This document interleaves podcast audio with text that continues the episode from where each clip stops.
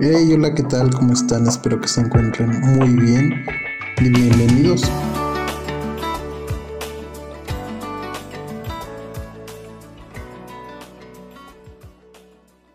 El Padre Nuestro. No podemos empezar de la mejor manera que con el Padre Nuestro en esta serie de Ayúdanos a orar. Me encanta mucho esta oración. Creo que es la oración ejemplar de toda la vida de, del creyente. Orar al, al Padre. Estoy muy emocionado de compartir este tema porque creo que me ha retado mucho. Hemos orado, hay canciones incluso del Padre Nuestro, pero en la manera en que estuve estudiando como a fondo, o verso a verso, o frase por frase de esta oración, me llevó a entender demasiadas cosas que me hizo amar mucho más a Dios y sobre todo me hizo entenderla, pero sobre todo razonar lo que oramos en ocasiones. Entonces me gustaría empezar pues mencionando esta parte. Nos quedamos la última vez en donde cómo deberíamos orar, cómo debo orar. Entendemos que la oración es una plática con Dios, la oración es una charla. Y si incluso no, todavía no has escuchado el episodio de Ayúdanos a orar o la introducción de la oración, me gustaría mucho que fueras, lo escucharas y después te vinieras a, a este episodio. Pero igual quiero agradecer a toda la gente que ha estado oyendo el podcast. Pero también me gustaría mucho y me ayudarías mucho compartiéndolo, sabiendo también quién lo está escuchando, que lo compartas y así podemos llegar a más personas que pueden conocer a Jesús o incluso personas que conocen a Jesús que les pueda ayudar a, su vida, les pueda confortar, ayudar por medio de Cristo. Entonces, me ayudas mucho si compartes igual. Yo sé que en ocasiones con un like o a veces no damos el like, pero igual ayudas compartiendo a otras personas que no conocen de Jesús, que es lo principal en, en este episodio, que las personas puedan conocer a Jesús, las personas que conocen de Cristo puedan salir enamorados pueden salir confrontados y conociendo más de Él. Entonces te pediría eso de favor. Y la oración es una plática con Dios, es una charla con Dios. Y veíamos algunas formas que decía que no oráramos repetidamente, que esa no es la oración, que el Padre ya sabe lo que necesitamos. Pero después de que nos dice todo esto Cristo, termina diciendo, y si vas a orar, ora de la siguiente manera, porque sus discípulos le dijeron, enséñanos a orar. Jesús les dijo que no oren así, pero cuando oren, háganlo de esta manera. Padre nuestro, que estás en el cielo, santificado sea tu nombre. En esta versión NTV dice, Padre nuestro que estás en el, en el cielo, que sea siempre santo tu nombre. Entonces vemos que a principios los judíos tenían una oración estructurada. O sea, ya sabían lo que tenían que orar. Por eso Cristo se molestaba y decía, no, o sea, no digas vanas repeticiones, o sea, no repitas o hagas largas oraciones que siempre digan lo mismo, sino al contrario, cómo debemos de orar. Y lo, y lo vimos en, en el episodio anterior. Entonces no existe una postura de oración, como tal no hay uh, una posición, no hay como tal una posición, no hay una postura de oración. El simplemente hecho es que Dios quiere comunicarse con nosotros. ¿Y cómo lo hace? Por medio de su palabra, sí, pero a través de la oración. Entonces, empieza haciendo esta oración. Tú que, Padre nuestro, que estás en el cielo. Entonces, vemos que parece ser que para los judíos y para nosotros, pero más para ellos, Dios está en una posición muy inalcanzable y solamente los judíos tienen ese privilegio. En cierto modo sí, porque sabemos que es el pueblo escogido por Dios. Los judíos pertenecen a la familia principal. Pero para ellos solamente creían que solo los judíos podían orar a Dios. O sea, si era si era griego, era romano, era mexicano, era francés, fuchi. Solamente para los israelitas podían orar. Solo ellos eran hijos de Dios. Para solo los judíos eran escogidos por Dios. Los judíos eran superior a los demás, por eso les llamaban gentiles. De hecho, si éramos gentiles, pero por medio de Cristo somos hijos de Dios. Y quiero, quiero llegar a ese punto. Entonces, para los judíos solamente tenían el privilegio de orar, de orar a Dios, pero lo estaban haciendo de manera que ya se habían aprendido una oración estructurada, una oración de memoria, una oración que solamente parloteaban y repetían lo mismo, sin hacer conciencia de lo que estaban orando. Por eso hay un ejemplo sobre la parábola del fariseo y el publicano, que se encuentra en Lucas 18, del 9 al 14. Lo voy a leer. a unos que confiaban en sí mismos como justos y menospreciaban a los otros, dijo también esta parábola. Dos hombres subieron al templo a orar. Uno era fariseo y el otro publicano. El fariseo, puesto en pie, oraba consigo mismo de esta manera ya se sabía su oración, es lo que les comentaba. Dios, te doy gracias porque no soy como los otros hombres, ladrones, injustos, adúlteros, ni aun como este publicano.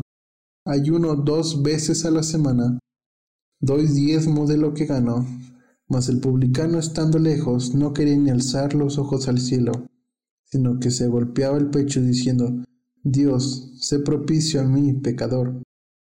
Os digo que éste descendió a su casa justificado antes que el otro, porque cualquiera que se enaltece será humillado y el que se humilla será enaltecido.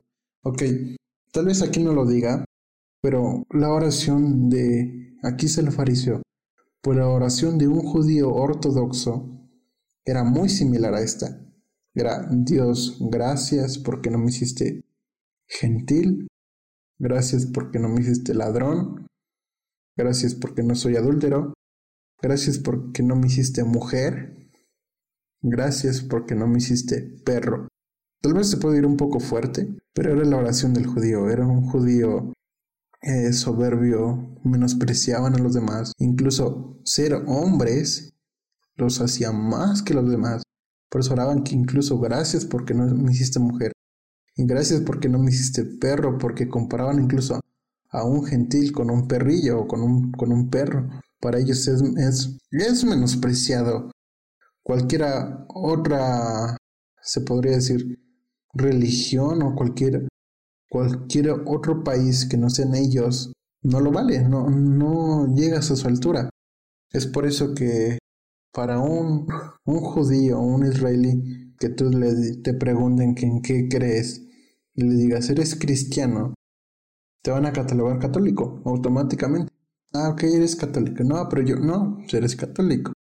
Diles que creo que te van a denominar igual católico, ¿no? Independientemente sea bautista, católico, pentecostés, la denominación que seas, pero el simplemente hecho que tú creas en, en Cristo, para ellos no vale. Es por eso que se creen en una posición muy alta, donde solamente ellos son dignos de ser hijos de Dios y de hablar con Dios. Y esa era la oración estructurada de un judío. Sin embargo, dice, sin embargo vemos que Cristo oraba y él disfrutaba pasar tiempo con Dios. Y vemos que en muchos casos siempre se ha orado con Dios, hacia Dios con respeto y es muy obvio, es, o sea, yo lo admito que oremos a Dios con respeto, por eso para ellos oraban como el eterno, el soberano. Tengo tíos que, a tíos y amigos que, que siguen como las normas o las leyes judaicas, incluso pues todo el tiempo hablan como el eterno, el soberano, Adonai, Elohim, Eloja, porque pues son las formas en que hablaban hacia Dios. Y no es lo tanto en el que hablamos en hebreo, porque Dios nos sigue escuchando, o sea que hablemos en inglés, en español. Dios nos sigue oyendo. Y es lo padre de esta oración. Entonces, Cristo comienza diciendo, cuando tú ores, ora de la siguiente manera, Padre nuestro que estás en el cielo. Entonces, cuando oramos Padre nuestro, entendemos que la oración va dirigida a Dios Padre. Ok, algunos van a preguntar. Yo he oído que debemos platicar con Jesús o orar con Jesús. Incluso yo oro con Jesús. Y si oras a Jesús, ¿está mal o está bien? No, al contrario. En el libro de los Hechos vemos un modelo ejemplar donde la iglesia primitiva oraba a Cristo, oraba en el nombre de Jesús y la oración era respondida. Pero, ¿por qué Cristo ora de diferente manera? Vemos que Jesús es el ejemplo perfecto, es el modelo perfecto. Pero Jesús siempre estuvo sujeto a Dios Padre. O sea, a pesar de que Jesús tenía autoridad, estaba sujeto al Padre y está sujeto al Padre. Pero sobre todo también existe la unidad con el Padre. Entonces no puede estar el uno sin el otro. Y vemos que cuando decimos Padre nuestro, entendemos que cuando oramos al Padre, el Padre escucha nuestra oración. Ok, si oras a Jesús y lo haces de esa manera, es válido. Yo incluso oro con Jesús. Pero así es la oración como lo está haciendo Cristo. Y es la manera en que lo quiero explicar. Es el ejemplo que nos dio Cristo y el, el ejemplo que tenemos de cómo orar en Mateo 6. Entonces, el Padre escucha nuestra oración. Y cuando decimos que el Padre está en el cielo o en los cielos, es que el Padre tiene una posición más alta y elevada que nosotros como seres, no, como seres finitos. Es por eso que dice en los cielos, aquí dice en el cielo, pero en los cielos. Supuestamente, yo creo esto, yo lo creo, ¿no? Pero que hay tres cielos, ok. Yo he escuchado muchos que dicen que existen siete cielos, que están en la quinta dimensión, ok, no, no, no quiero juzgar eso, pero yo solamente creo y estoy convencido que existen tres cielos. El cielo físico, donde podemos ver las nubes, el cielo, el avión. El segundo cielo, donde se encuentra el universo, donde están las galaxias, los planetas. Y el tercer cielo, donde se encuentra Dios, un cielo espiritual, donde mora Dios.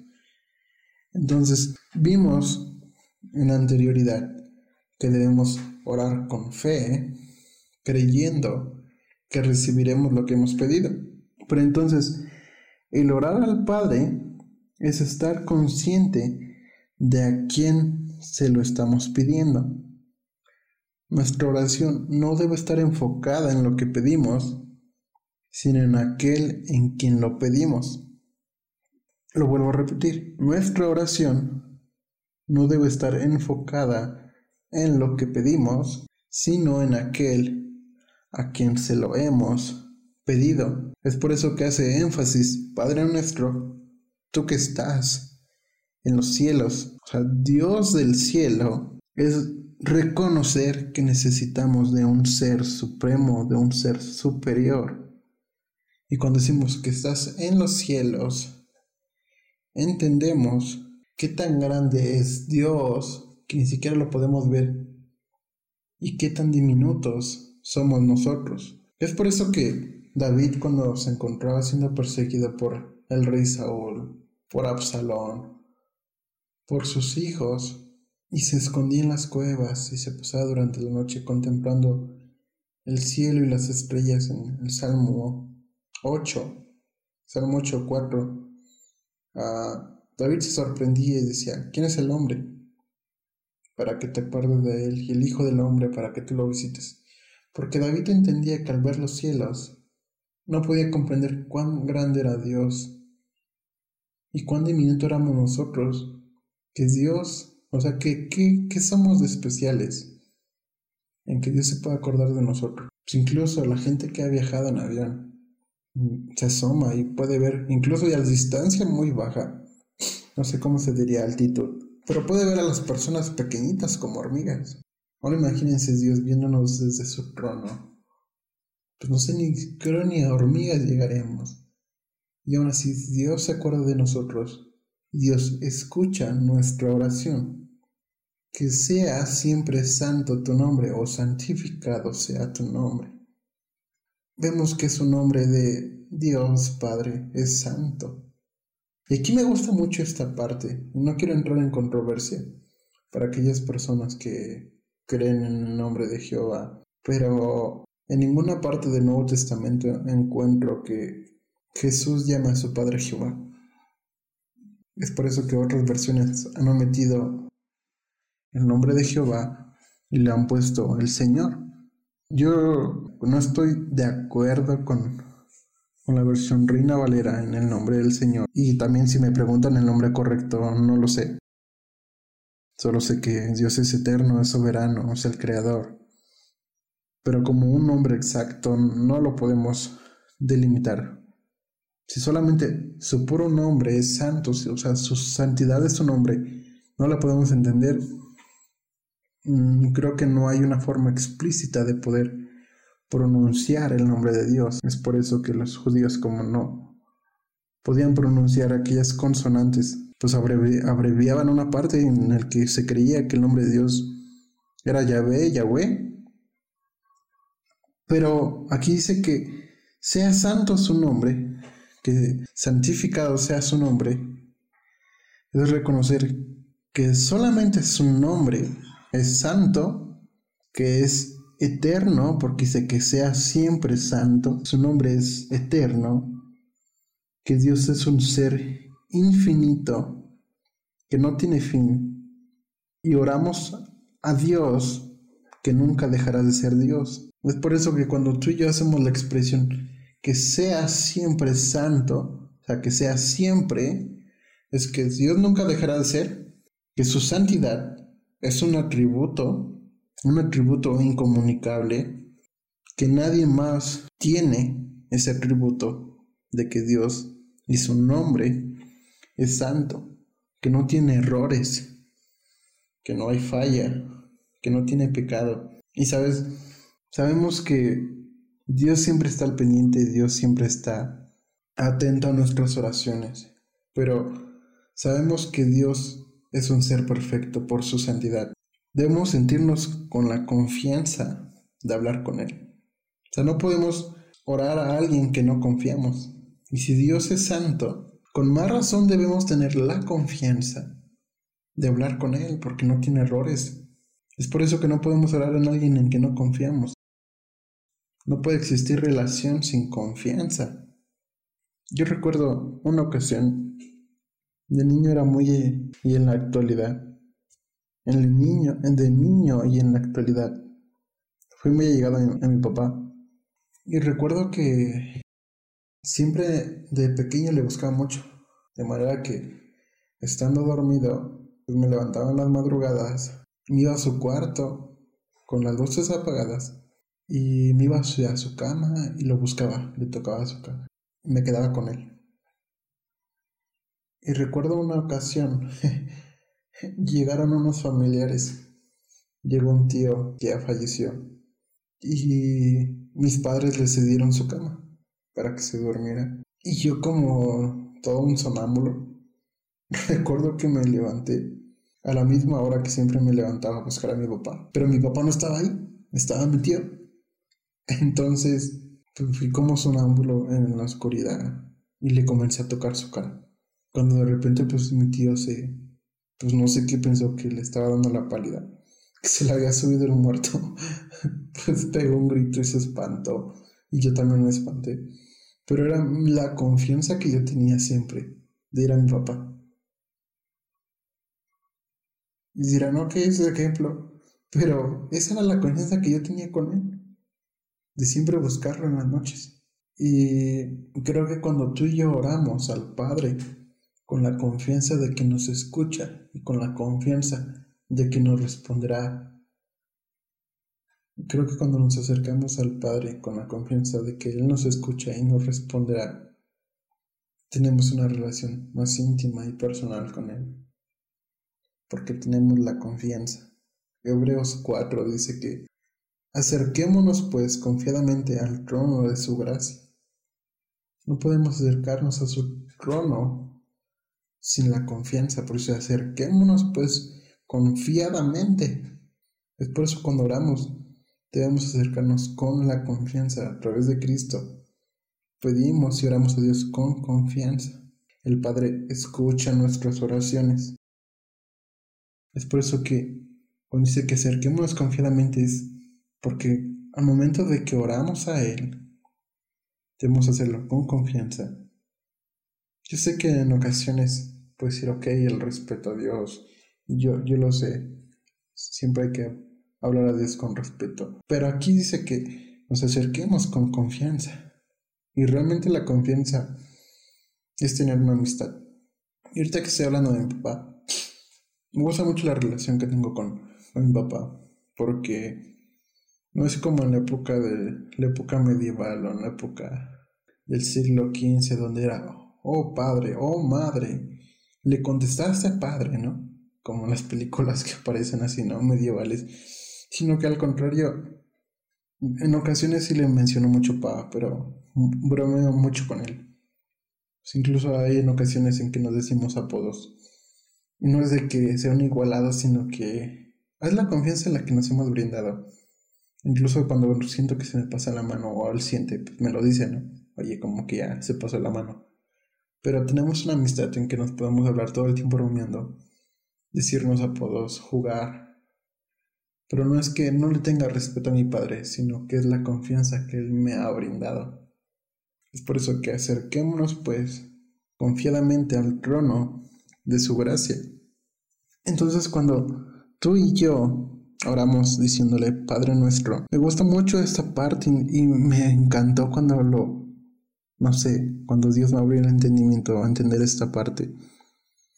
Solamente Jesús podía llamarlo Padre, porque incluso los mismos judíos no le llamaban Padre. Se referían como a Adonai, el Señor, el Eterno. Su forma de llamarle a Dios, el Creador.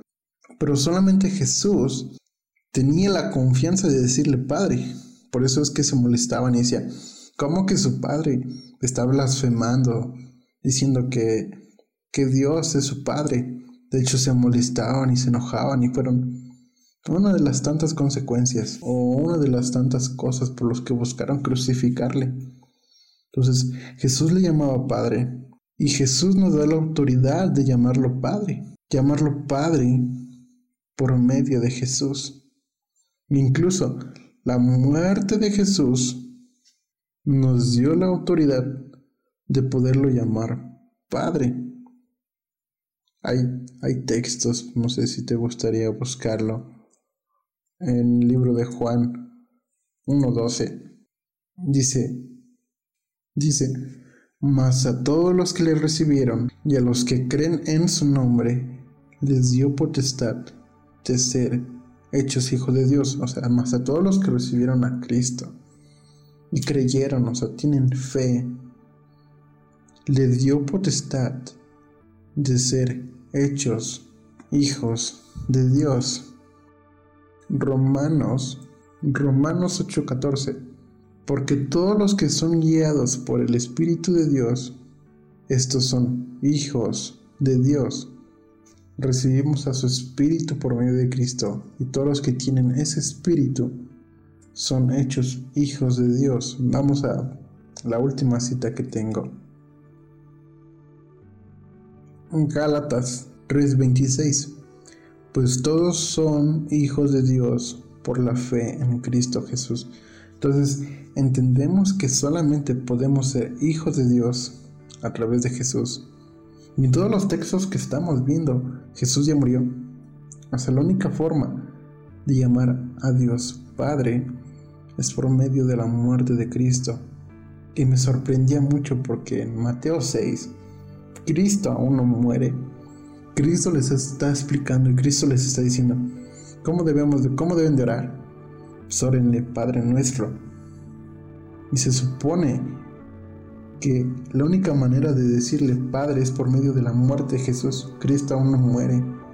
Entonces quiero entender que cuando Cristo le estaba diciendo, órenle Padre nuestro, Le estoy diciendo, ustedes díganme Padre, porque para eso vine. Ustedes pueden decirle Padre nuestro, porque yo vine a reconciliar lo que se había perdido.